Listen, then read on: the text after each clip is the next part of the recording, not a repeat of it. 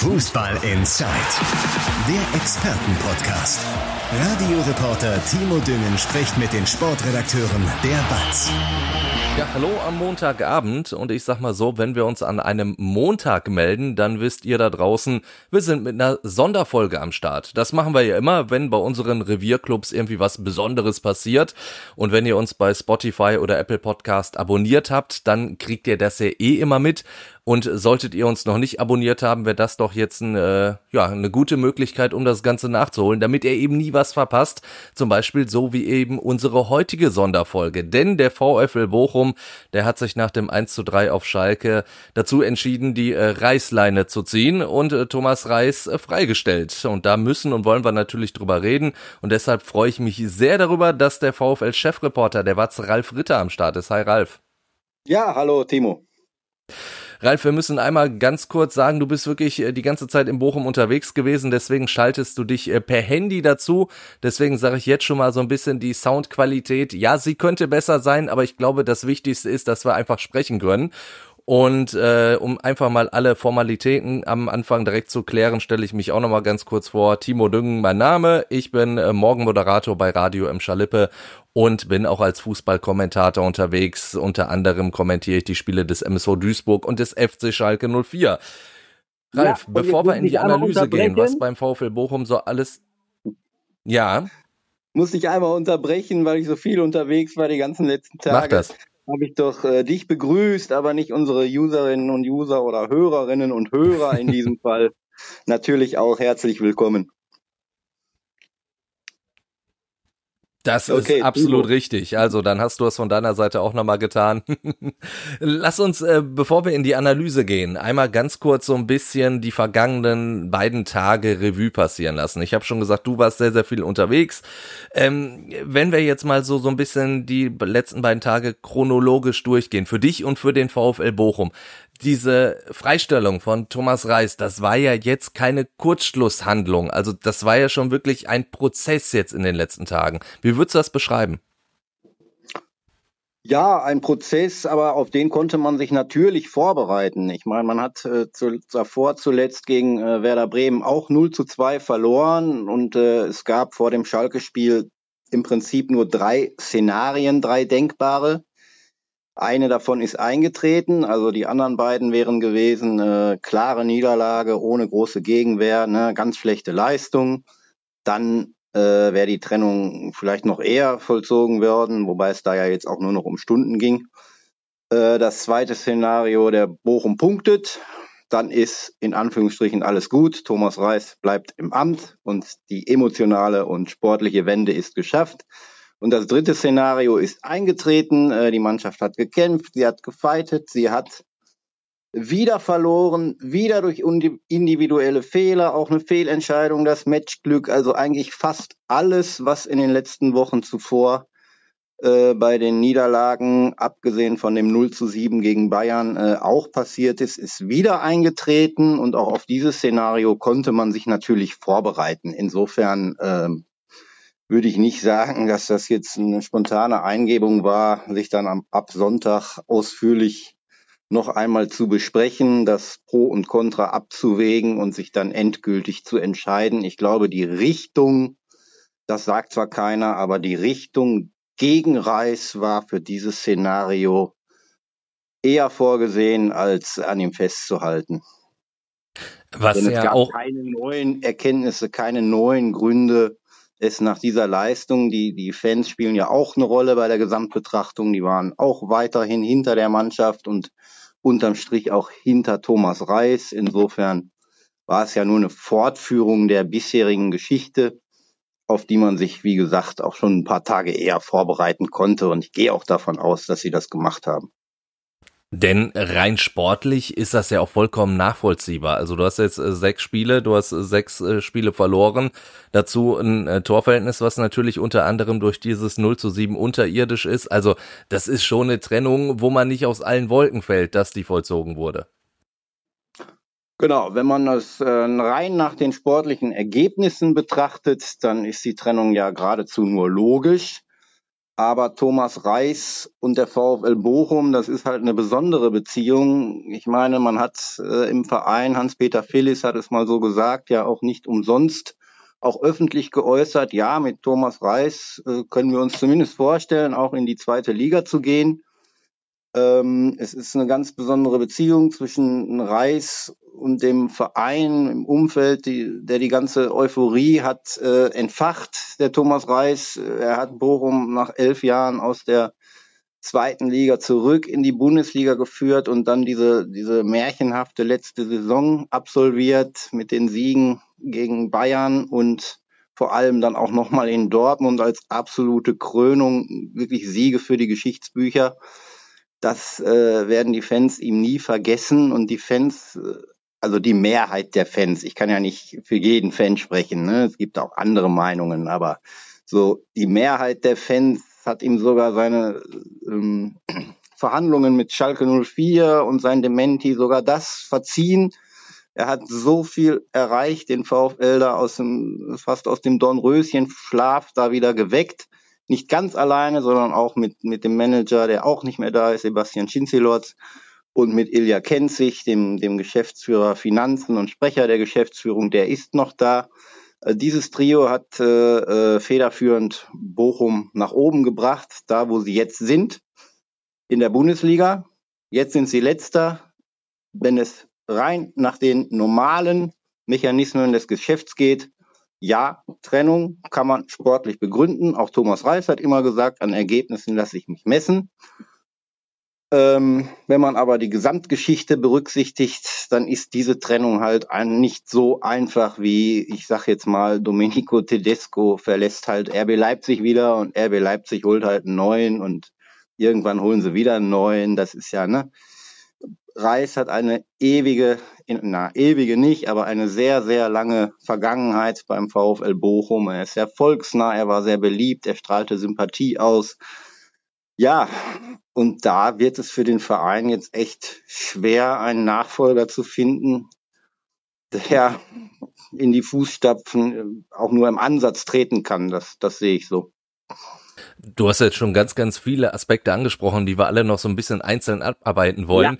Ja. Ähm, lass uns damit anfangen, dass äh, die Mannschaft äh, ja eigentlich auch jetzt auf Schalke, also ich habe das Spiel ja kommentiert, gar nicht ein so schlechtes Gesicht gezeigt hat. Also Thomas Reis hat ja auch gesagt, ich hatte nicht das Gefühl, dass die Mannschaft mir nicht mehr folgt. Simon Zoller hat auch noch sehr positiv über Thomas Reis gesprochen nach diesem Spiel. Es waren natürlich, ja, du hast es auch schon gesagt, es war eine unglückliche Schiedsrichter der Entscheidung, dann ist, sind die Tore zu unglücklichen Zeitpunkten gefallen. Zum Beispiel das 1-0 für Schalke ist ja gefallen, als gerade der VfL äh, im Spiel angekommen war. Dann äh, der, der Freistoß, der keiner war, der zum 2-1 führt, dann ist es auch noch ein Eigentor. Und dann am Ende waren es halt diese individuellen Fehler. Äh, was kann da überhaupt ein Trainer dran ändern an diesen individuellen Fehlern, wie du es ja auch angesprochen hast? Also ich sage, an an den individuellen Fehlern kann er gar nichts machen da bist du machtlos. Du kannst äh, an der Stabilität arbeiten, an der äh, ähm, Kreation äh, von Ecken, dass die gefährlicher werden und sowas. Aber wenn dann in einem Moment ein Spieler äh, diese Leistung, die er normalerweise bringen kann, einfach nicht bringt, ja, dann kannst du dem Trainer vorwerfen, hättest du mal einen anderen aufgestellt, vielleicht. Ne? Im Spiel selbst bist du machtlos. Hättest du mal einen anderen aufgestellt, kann man jetzt überlegen. Äh, aber unterm Strich haben halt schon sehr, sehr viele Spieler in dieser Saison gepatzt, entscheidend gepatzt. Auch Leistungsträger der Vorsaison. Ja, da kann man wieder ansetzen und sagen, ja, warum sind die denn nicht mehr so in Form? Das war sicherlich Bestandteil auch der Analyse da gestern. Ähm, das kann man aber auch so oder so sehen. Man kann zum Beispiel sagen, die Leistungsträger der Vorsaison haben letzte Saison über dem Limit gespielt. Aus welchen Gründen auch immer. Sie werden, Stichwort Kapitän Anthony Lucilla, halt auch nicht jünger und vielleicht auch deshalb schwächer. Und wenn es dann insgesamt nicht läuft, äh, die Ergebnisse nicht sind, sinkt natürlich auch das Selbstvertrauen ähm, und häufen sich die Fehler vielleicht eher noch mehr, als dass sie weniger werden. Ja, ähm, ja. Aus dieser wenn, Perspektive wieder, wenn, wenn ja. sich die Fehler mehr häufen und, und, und diese, Patrick Fabian hat vorhin auf der äh, Pressekonferenz zur Trennung von Trainer Thomas Reis gesagt, ähm, ähm, dass man aus der negativen Gedankenspirale raus muss und dass das dann so Fabian sinngemäß äh, ein neuer Trainer eher hinkriegt als der, der die ganze Zeit da war. Kann sein, muss nicht sein, ich habe meine Zweifel. Ja, weil du hast es ja gesagt, also klar kann man Thomas Reis dann vorwerfen, er hätte ja jemand anderen aufstellen können. Das Problem ist aber auch, gibt der Kader denn so viel mehr her, dass er da so groß rotieren kann? Du hast auch Leistungsträger angesprochen, wie äh, Lucia, die die Leistung nicht bringen, vielleicht auch, weil sie älter werden, aber es gibt natürlich auch diverse Leistungsträger, die einfach nicht mehr da sind. Also kann der Kader denn wirklich so viel mehr? Also ist da noch so viel Potenzial drin? Also der aktuelle Kader im aktuellen Zustand, inklusive der vielen verletzungsbedingten Ausfälle in der Defensive, kann aus meiner Sicht nicht mehr. Patrick Fabian ist da einer anderen Meinung. Er ist der Sportchef seit 1. September. Er hat diese äh, Entscheidung mit Ilja Kenzig und Hans-Peter Felix und dem Präsidium so beschlossen. Ich sage, der Kader aktuell bietet keine Option äh, da grundlegend etwas zu verändern. Ähm, was ja dann schon sehr, sehr ja. schwierig wird, weil ich meine, das Transferfenster ist zu, du könntest jetzt noch äh, vereinslose Spieler holen und wenn du es im Winter nachlegen würdest, was natürlich auch äh, finanziell machbar sein müsste, dann könnte es ja schon zu spät sein. Also das klingt ja dann schon so ein bisschen aussichtslos. Ja, aussichtslos. Also im Moment habe ich keinen Glauben an die Mannschaft. Das, das muss ich ehrlich sagen. Ne? Aber klar, es sind erst sechs Spiele gespielt. Ähm, ein Hoffnungsschimmer wäre, wenn tatsächlich mal, aber das hat auch Thomas Reis selber so argumentiert, dann alle Spieler äh, oder, oder fast alle Spieler wenigstens äh, wieder gesund sind und die, die er zur Verfügung hat. Ich nenne mal ein Beispiel. Für mich war die Leistung des VfL Bochum beim SC Freiburg die bisher stärkste, auch fußballerisch stärkste. Jetzt auf Schalke war viel Leidenschaft und nicht so schlecht, aber fußballerisch war das von beiden Teams jetzt äh, unterste, unterstes Bundesliga-Niveau, gelinde gesagt. Ja. Ähm, ja, also da haben gespielt Dominik Heinz in der Innenverteidigung, Konstantinos Staphylides hinten links und Jacek Goralski im zentralen defensiven Mittelfeld. Alle drei fielen dann schon gegen Bremen aus und fielen auch auf Schalke aus. Alle drei hätten mit Sicherheit in beiden Spielen gespielt. Ja, Stofilidis dann vielleicht sogar rechts, weil gegen Schalke ein Lichtblick. Danilo Soares, absoluter Schlüsselspieler beim VfL Bochum, sein erstes Spiel absolviert hat. Er hat es auch gut gemacht. Ähm, es hat trotzdem nicht gereicht aus den genannten Gründen. Ja, aus meiner Sicht hat der Trainer zuletzt da in Sachen Aufstellung auch und, und Wechsel auch. Er hat dann offensiv gewechselt, hat alles versucht. Also über Nuancen kann man immer streiten, ob, ob dieser oder jener vielleicht besser von Beginn an gewesen wäre. Da ist man immer hinterher schlauer, aber unterm Strich äh, kein Vorwurf, was Aufstellung und Wechsel angeht, an Thomas Reis in den letzten Wochen. Jetzt haben wir die, die sportliche Ebene ja schon größtenteils so ein bisschen abgearbeitet. Jetzt gibt's ja aber nicht nur diese sportliche Ebene, die vielleicht auch zur Trennung von Thomas Reis geführt hat. Da gibt zum einen, das hast du gesagt, diesen Flirt im Sommer mit dem FC Schalke 04, der ja aus meiner Sicht bei für beide Seiten vollkommen legitim ist. Also Schalke hat im Sommer einen neuen Trainer gesucht äh, und dann guckt man sich natürlich in der Nachbarstadt an, äh, dass da jemand eine richtig gute Leistung abliefert als Trainer und dann kann man ja mal nachfragen und Thomas Reis, finde ich, kann sich das dann auch mal anhören, was Schalke zu sagen hat. Insofern finde ich das eigentlich gar nicht so schlimm. Da ist es ja viel mehr, dass das jetzt irgendwie so, so nach und nach rausgekommen ist. Und dann ist natürlich die andere Geschichte, die Vertragsverlängerungen, die auf Eis gelegt wurden, was Thomas Reis ja im Interview äh, in der Watz mit dir und Christian Wob äh, ja durchaus bewusst an die Öffentlichkeit getragen hat. Deswegen die gewagte These von mir, wäre Thomas Reis jetzt noch Trainer, wenn diese Nebengeräusche nicht gewesen wären, hätte man ihm dann trotz dieser sportlichen Misere vielleicht doch noch eine Chance gegeben? Davon bin ich fest überzeugt, ja. Klares Ja. Klares Ja, ja, dann, dann müssen wir darüber eigentlich gerne mehr diskutieren. Dann äh, stelle ich nee. dann fast nochmal die Frage, die wir auch schon ein paar Mal hatten. Wer hatte jetzt letzten Endes davon, äh, was davon? Also klar, äh, mit, mit Christian haben wir da auch drüber gesprochen. Ihr wart durchaus überrascht, dass Thomas Reis das im Interview mit euch so offensiv gesagt hat. Und wer hatte was davon, diese Gespräche mit Schalke in die Öffentlichkeit zu bringen? Das ist eine gute Frage, ja. Ich meine, es gibt, weiß ich, äh, viele Journalistinnen und Journalisten, die das auch schon, schon länger wussten, von, von verschiedenen Quellen. Äh, es gibt ja sehr, sehr viele Beteiligte auch in diesem ganzen Prozess. Äh, warum es genau da öffentlich wurde, ich habe sogar gehört, ein Medium wollte noch warten bis kurz vorm Schalke-Spiel. Ähm, kann ich nicht beurteilen, wer da jetzt konkret da was sich versprochen hat. Vielleicht, vielleicht war es auch doch eher mehr Zufall. Ja, das kann ich abschließend nicht sagen. Fakt ist, in der ganzen Nummer Schalke ähm, sah jetzt Thomas Reis auch nicht glücklich aus, das muss man schon sagen, oder sehr unglücklich sogar, weil er diese Gespräche halt auf der äh, Pressekonferenz dementiert hat. Ähm, mittlerweile sagt er gar nichts mehr dazu. Das wäre von Anfang an die bessere Lösung gewesen. Oder er hätte sogar gesagt, so wie du ja gerade gesagt hast, ja, da gab's Kontakt, äh, man hat halt Erfolg gehabt und die suchen Trainer und so, ich bin aber weiterhin Trainer des VfL Bochum und alles ist gut. Das hätte er sagen können, so ungefähr. Da hat er einen Fehler gemacht. Ich glaube auch, dass er das äh, mittlerweile eingesehen hat und in Zukunft anders handeln würde. Äh, die Sache an sich finde ich auch nicht so dramatisch, dass Schalke Reis fragt und äh, Reis dann nach Schalke will. Für den Verein VfL Bochum.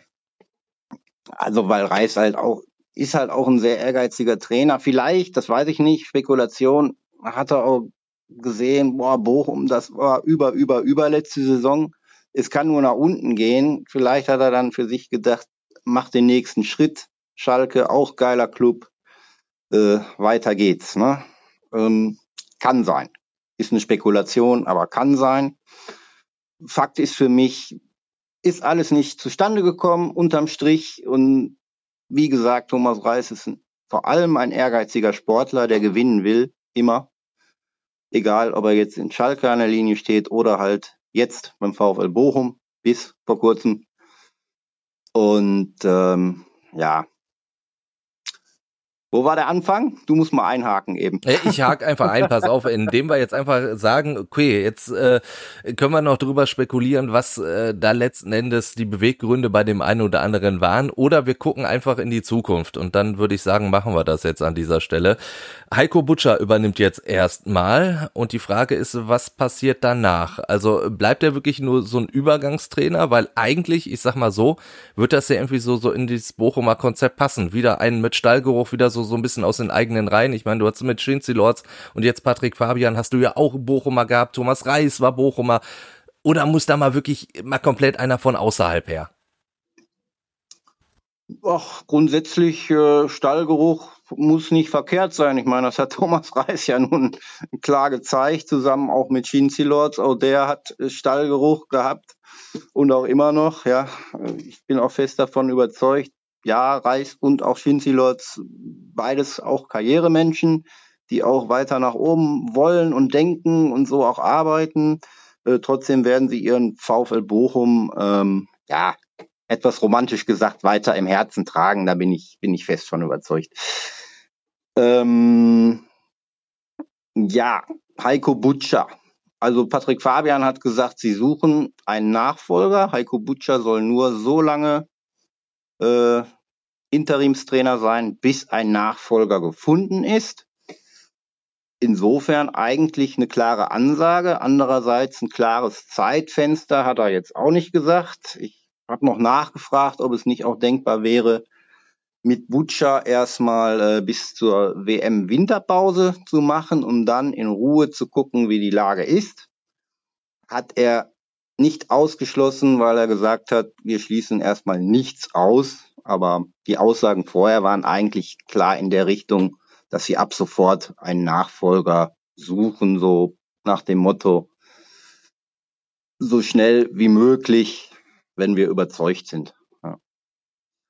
Ähm, ja, wenn man das jetzt so schnell wie möglich machen würde, wäre natürlich, ja.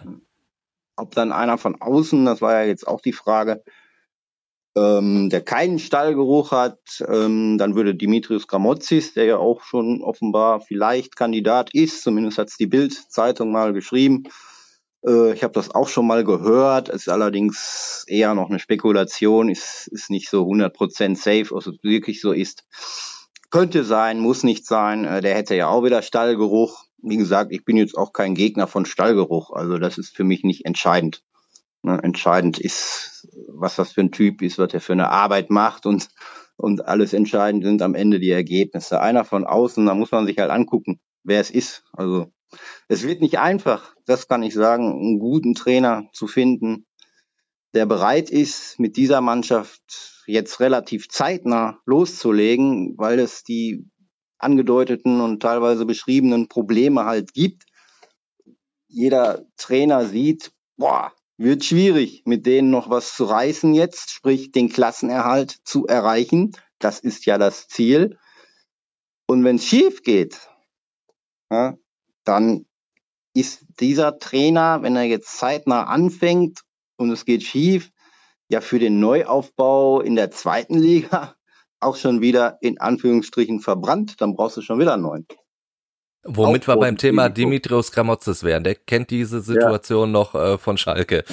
Ja. Die, die Frage wäre jetzt natürlich noch äh, den, den Zeitpunkt eines neuen Trainers. Du hast schon gesagt, man könnte natürlich erstmal gucken äh, bis zur WM-Pause. Du hast jetzt aber auch erstmal das Spiel gegen Köln und dann ist ja auch erstmal eine Pause. Da ja. hättest du ja auch nochmal die Möglichkeit. Das Problem ist, danach spielst du dann direkt in Leipzig. Ja. Ist, ist dann natürlich auch ein unglücklicher Start für einen eventuell potenziell neuen Trainer. Auch ja, da hat man auf Schalke mal schlechte Erfahrungen mitgemacht. Ja.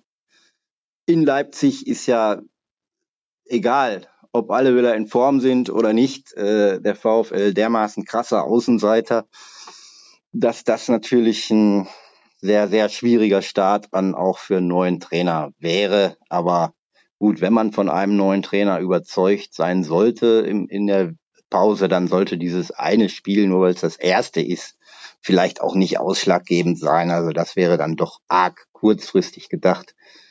Ähm, und es ist ja auch nicht gesagt, dass es gegen einen Gegner danach oder auch jetzt Sonntag gegen den ersten FC Köln, auch da ist der VfL Bochum klarer Außenseiter, gut geht. Wenn du als neuer Trainer anfängst und eine äh, mögliche Chance wie ein Heimspiel gegen Köln ver vergurkst, dann bist du ja noch mehr im Eimer direkt nach dem ersten Spiel, als wenn du in Leipzig ein normal in Anführungsstrichen verlierst. Insofern, also von einem Spiel oder zwei äh, Auftaktspielen äh, würde ich die Entscheidung jetzt nicht abhängig machen und ich denke, das wird auch keiner beim VfL Bochum tun. Da werden sie schon jetzt langfristiger denken, hoffe ich zumindest mal. Wir bleiben da auf jeden Fall dran, werden das dann auch mal wieder gerne hier bei Fußball in Zeit äh, thematisieren. An dieser Stelle, Ralf, danke schön, dass du dir Zeit genommen hast, äh, auch wenn es jetzt ein bisschen umständlicher war mit dem Handy. Deswegen an euch da draußen auch nochmal der Hinweis. Äh, wir entschuldigen uns da für die leichten Tonprobleme, die es hier und da gab, aber ich glaube, inhaltlich ist alles so rübergekommen, wie wir das rüberbringen wollten und es ist alles Wichtige gesagt. Und äh, ja, wenn ihr ansonsten noch Fragen, Anregungen habt, immer her damit. Hallo at fußball-insight.com, das ist die Mailadresse. Oder ihr meldet euch über WhatsApp. Es gibt natürlich auch äh, die Nummer in den Show Notes. Und dann sind wir am Donnerstag wieder mit der regulären Folge am Start. Bis dahin, ciao, ciao. Ciao, ciao, Dankeschön. Fußball Inside, der Expertenpodcast. Von den Lokalradios im Ruhrgebiet und der Watz. Jeden Donnerstag neu, überall, wo es Podcasts gibt.